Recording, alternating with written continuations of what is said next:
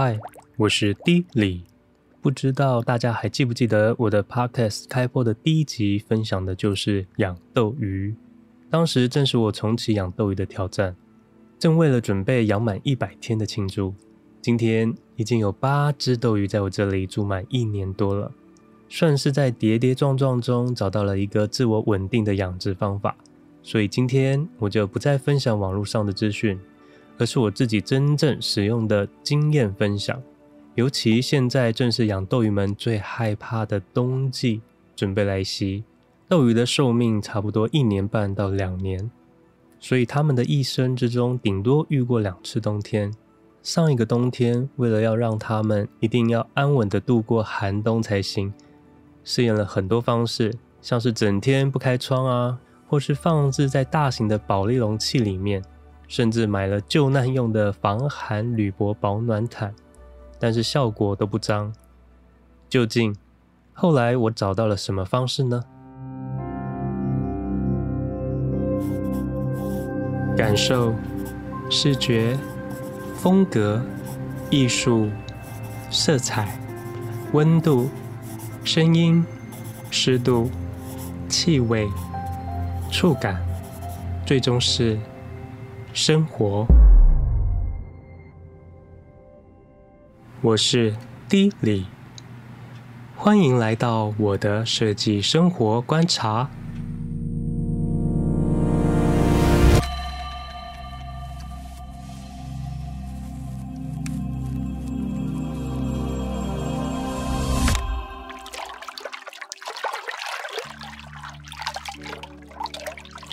双金小宝。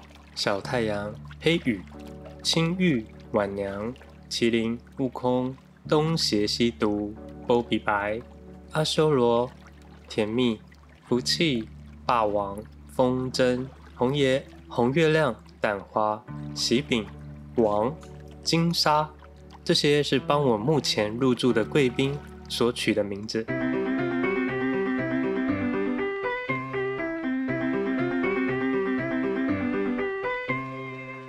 好，那我们先来回顾一下之前讲的部分，有提到的斗鱼的种类跟花色，主要是马尾、半月、冠尾斗鱼、PK 斗鱼以及原生斗鱼。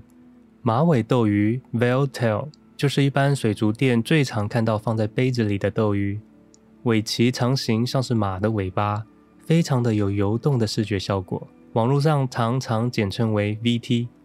半月斗鱼 （Half Moon）。则是尾鳍展开超过一百八十度，宛如半个月亮的华丽品种。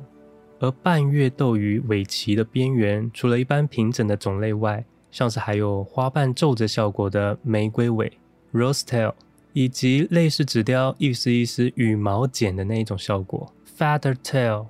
冠尾斗鱼 （Crown Tail） 则是尾鳍一条一条像是线条散开的效果，是由印尼繁殖培养出的品系。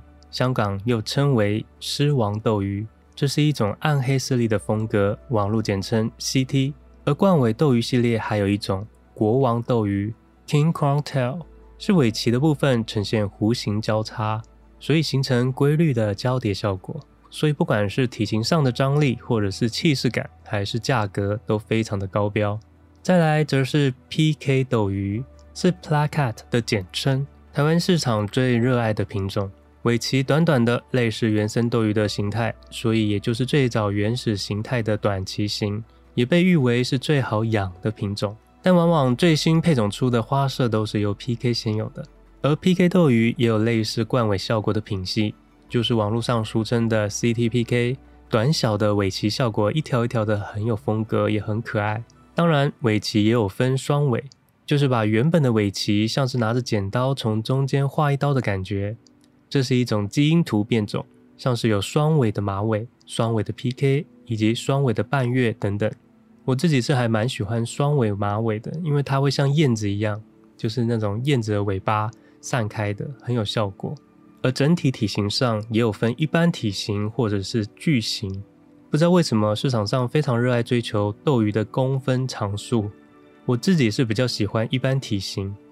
因为如果是巨型的话，那你的缸子就需要再更大一点的空间。好，以上大概就是我对品种的简单介绍。那除了特别需要照顾的国王冠尾以及 CTPK 外，几乎我都饲养过了。我觉得养殖的难易度的确是 PK 斗鱼最好饲养，但有时候也有很多莫名破奇的状况。而之前最怕的冠尾，我觉得就是需要恒温器的品系。之前看网友分享经验，许多人都养到冠尾的尾巴变得越来越细，像针一样，甚至最后断裂。但我自己觉得，他们除了年纪大，尾巴真的会越来越细之外，还没有遇过断裂的情况，算是意外好养的品系。我目前入住满超过一年的贵宾，就有一尾是冠尾斗鱼，而最难饲养的，的确就是半月。特别是纯白色的半月斗鱼，完全就是一张非常容易破掉的棉纸，非常不容易一直保持它的完美，直到它老。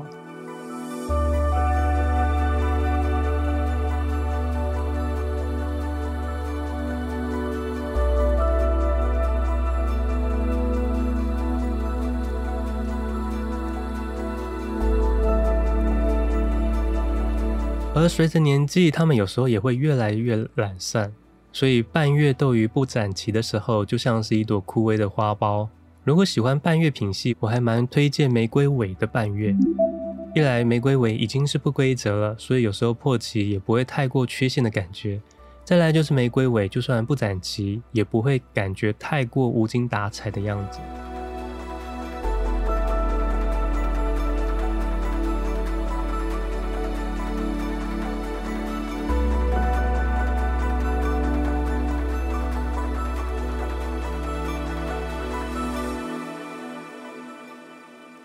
而水族馆最常见的马尾斗鱼，则是在我这里实际养殖都为中间值。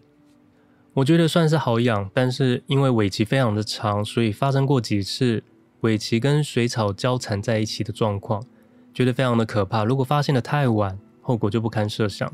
要不然马尾斗鱼的视觉效果绝对让人非常的赞叹。而色系方面呢，就更五花八门了，各种想得到的色彩与花色风格几乎都可以找得到。宛如一个鱼界的时尚圈，往往一阵子就会突然有一种风格的花色爆红，在一开始极少繁殖的数量下，价格就高的吓人。就像之前说的，甚至破万都很有可能。但一旦被大量繁殖之后，价格就会迅速的狂跌。就我重启养殖一年多来，最刚开始是黑星系列，黑色的身上有着阿凡达色系的金属星辰。越细碎的星辰价格越是惊人，而到了二零二一年初的时候，红金系列的价位突然爆天高，加上中国红与金是吉利的象征，造成了一个色系的顶流，然后混搭的古铜色也开始陆续飙升，而后来慢慢的黑金就出现了，那就是更可观，像是金箔直接贴在黑色的效果上，高贵又低调。绝对让人目瞪口呆的价格。然而，现在开始越来越多人繁殖昂贵品系，价格就陆续慢慢的下滑。直到前阵子，不知道为什么开始炒作起了浅色系、黄色淡雅色系，甚至任何风格有黄色品种的都变得抢手。直到近期看过最顶流的色系，与之前黑金完全对比的白银黄色系。这个是整体上是银白色的色彩，带一些些微的黄色，质感上非常的有气质。觉得光这样的观察一波又一波的斗鱼花色趋势，也是一种趣味。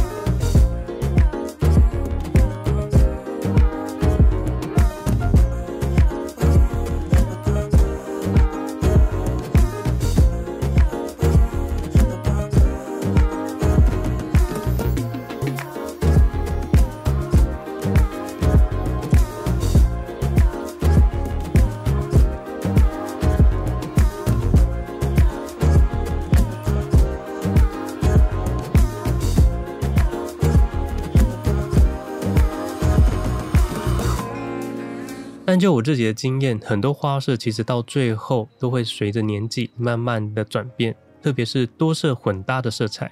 像我之前很喜欢身体是黑色的，脸是白色，有点像无脸男效果的花色，其实最后脸部也会慢慢的洗成别的颜色。青花瓷色系也都会慢慢的被洗成大片的蓝色，或者是其他的颜色。所以在花色上要求完美的，真的不建议。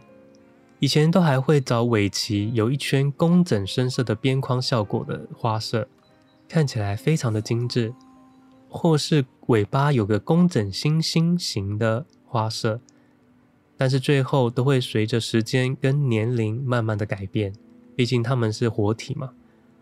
不过也有一直到老都不太会大改变的花色，像是我觉得金属色系或者是武士系列的都比较有可能不会大大的改变。大多都会因为你的水质环境或者是任何因素，多少有些变化。有时候看他们刚来的时候，会几乎认不出哦，原来他们刚来的时候是长这样的。像我有一尾是身体全黑，但是他脸的地方有一点红红的，像是红鼻子。结果养了一年多，现在它已经是一尾全红的模样。好，那我接着来快点分享我的养殖方式。养鱼一定要先养水，大家都这么说的，对吧？但究竟要怎么养水呢？我自己磨合过了一个方式，先把一堆药剂丢掉，因为我后来真的是在挫败中把所有的药剂都丢掉了。我会装家中过滤的水到一个大桶子内，然后打气两天，静置一天。打气与静置都可以帮助除氯，尽量是放到可以晒到太阳的地方，这样的水就养好了。而且因为已经放置了至少三天，这个水也算是老水，在换水的时候就可以整缸全换。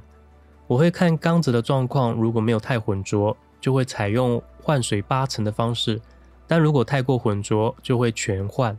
刚开始我都非常的害怕，如果整缸全换水会不会怎么样？但后来询问过一些真正在养鱼的一些专家们，他们都是这样的方式，所以我后来就发现，哦，其实你这个水已经放了三天。基本上它已经算是老水了，就不太会有这种新水跟老水之间的问题。另外就是要泡懒人叶水，我会把准备一桶养过的水，像是泡冷泡茶一样的方式浸泡懒人叶，一桶五千 CC 的桶子放置五大片的懒人叶，但我会把中间的梗剪掉。我没有求证过，但是有看过网络上有人说中间的梗泡久了会有毒，所以我还是。宁可信其有的，就会把中间比较硬的梗剪掉。浸泡大约三到一个礼拜，看到水色已经慢慢很深了，叶子也快烂的时候，就可以把叶子取出。而懒人叶可以去路边捡，但是一定要捡非常的干枯黄，一捏就碎掉的那种状态最好。我则是跟水族店买一包清洗处理过的懒人叶，这个功效呢，可以让水质呈现斗鱼最爱的弱酸性，而里头也都会有单宁酸、草酸。腐殖酸、叶酸等等，这对于鱼只都是天然的保养品。但我会按照比例少许的加入，让水呢有些茶色就好，因为太深色会影响到我们观鱼的效果。然后建议纯白色或者是浅色系的鱼不适合放懒人叶汁。当水跟懒人叶汁都准备好了，就可以经过鱼只的兑水兑温动作来帮鱼儿换水喽。我又买一个可以捞起水的渔网。这样子可以在帮鱼只换房间的时候降低它们的紧张感，而且这样子兑水兑温的时候也比较方便处理。兑水兑温就是要确保两边的水的温度都相同，所以就像刚买来的鱼，要把塑胶袋整个放入到准备放入的水缸中，静置一段时间，让两边的水温慢慢的相同，至少也要半小时以上，然后把水缸里的水。慢慢的一点一点的加入到袋子里的水，让鱼儿也可以开始适应鱼缸里的水质。最后，我会在缸子里放一些水草，让它们可以躲藏，也可以多少帮助净化水质。水草要买阴性水草，就不需要水草灯了，因为一般水草灯都太亮了，有时候对鱼只会造成一种压力，只需要一般照明灯即可。我后来发现莫斯是一种很适合的品种。而换水的频率其实应该一个礼拜就差不多要换过，平常可以吸取它们的排泄物，而冬天温度低的时候，水温就比较不容易浑浊，就可以大约十天换一次水。缸子越大，换水的频率就可以更久。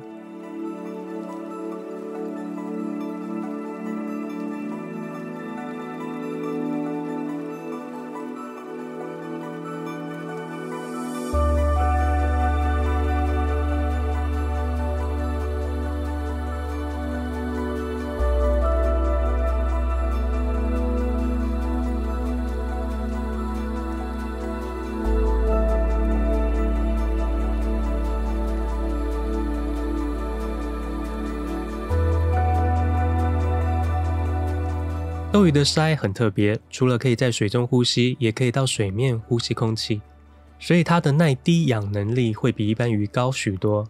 但也不表示它们的水就可以非常的脏，顶多就是适应力强一点而已。我觉得现在的斗鱼基本上都已经是人工养殖化了，变得娇贵许多。我的建议是不需要打气或者是过滤，除非你的缸子是比较大的空间，否则斗鱼是一种非常喜欢静养的鱼。小空间上的打气波动会造成它们的焦虑，或者是无法静置休息。后来我都把打气拿掉，除了冠尾需要特别照料外，也不需要恒温器，让斗鱼尽量能够去适应你的环境。如同前面第一集介绍的佛系养法，反而它们能够存活得比较久。越是恒温环境下，久了，一旦生病，就很容易失去治愈的效果。我一开始都是一缸就一个恒温器。结果鱼的确都两三个月就陆续退房，心里想说：“哎，明明照顾得很细致，导致挫败感很大。”后来越是佛系的养法，鱼只在半年内退房的几率变得极低。要提醒一点的是，塑胶缸子不能使用恒温器哦，这也是我之前不知道的事情。除非你让恒温器悬在中间，不碰触到塑胶缸。说到这个，关系到了一个部分。就是如果你养在随时会开冷气的空间内，就会比较需要恒温器的效果。否则像我养在房里，夏天晚上开冷气，这个温差之大，那像我没有放恒温器的话，我绝对就是要把所有的鱼缸包好几层包起来。开场提到我使用的方式，我会用毛巾包覆一层至两层，然后再盖一层包装的气泡布。这是我发现最好也最容易取得的保温器材，这样的防寒效果非常的有效。至少我觉得我的鱼儿们都能够在温差动荡下安稳的度过。之前鱼商都会说盖一条毛巾在上方就好了，但其实缸子外侧如果不包覆，也会影响到温度的传导，特别是玻璃缸，它传导的速度会比塑胶缸来得更快，这样其实完全不够。我做过测试，如果我这样子包覆后，冷气房内的水温其实也都还是会下降两度左右。鱼只如果在温差高于四度，就会容易有许多的病变。所以如果不恒温的话，一定要包覆好才行。我自从用了这样的方式之后，鱼就不会有什么小白点啊、胡椒病之类的病变。而缸子的大小，我非常推荐至少要十五公分乘十五公分乘二十公分以上。建议要找高一点的缸子，然后水位不要超过七分满。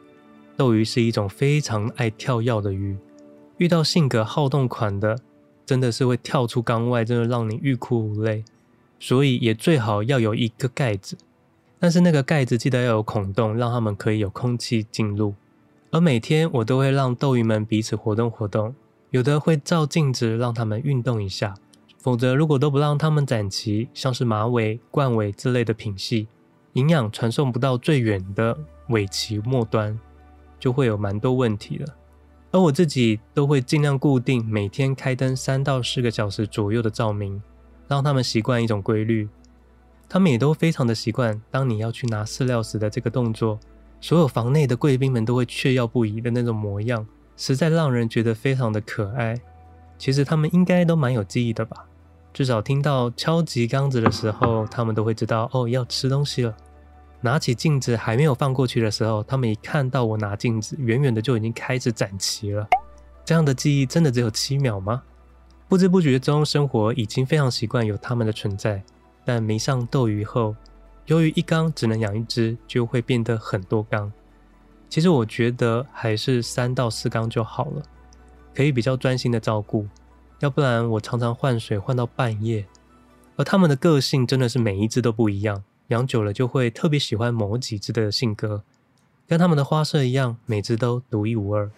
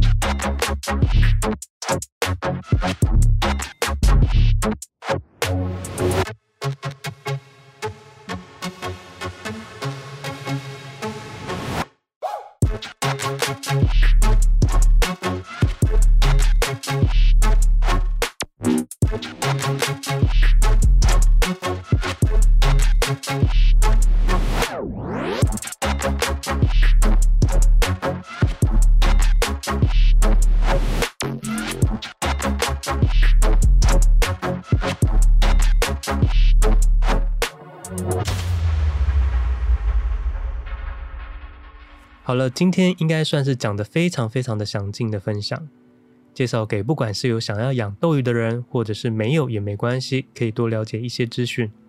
这次的斗鱼生活终于能够好好的养下去，不知道我会这样子养多久。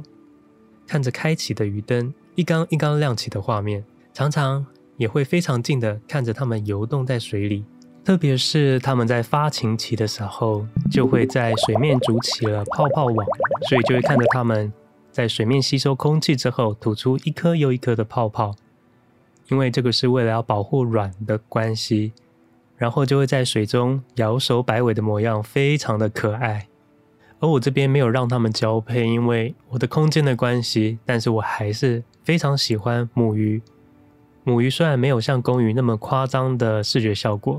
但是有另外一种迷人的地方，它们的游动方式跟公鱼就是有些不同，觉得傻傻的也很讨人喜欢，真的让人可以很放松，很放松。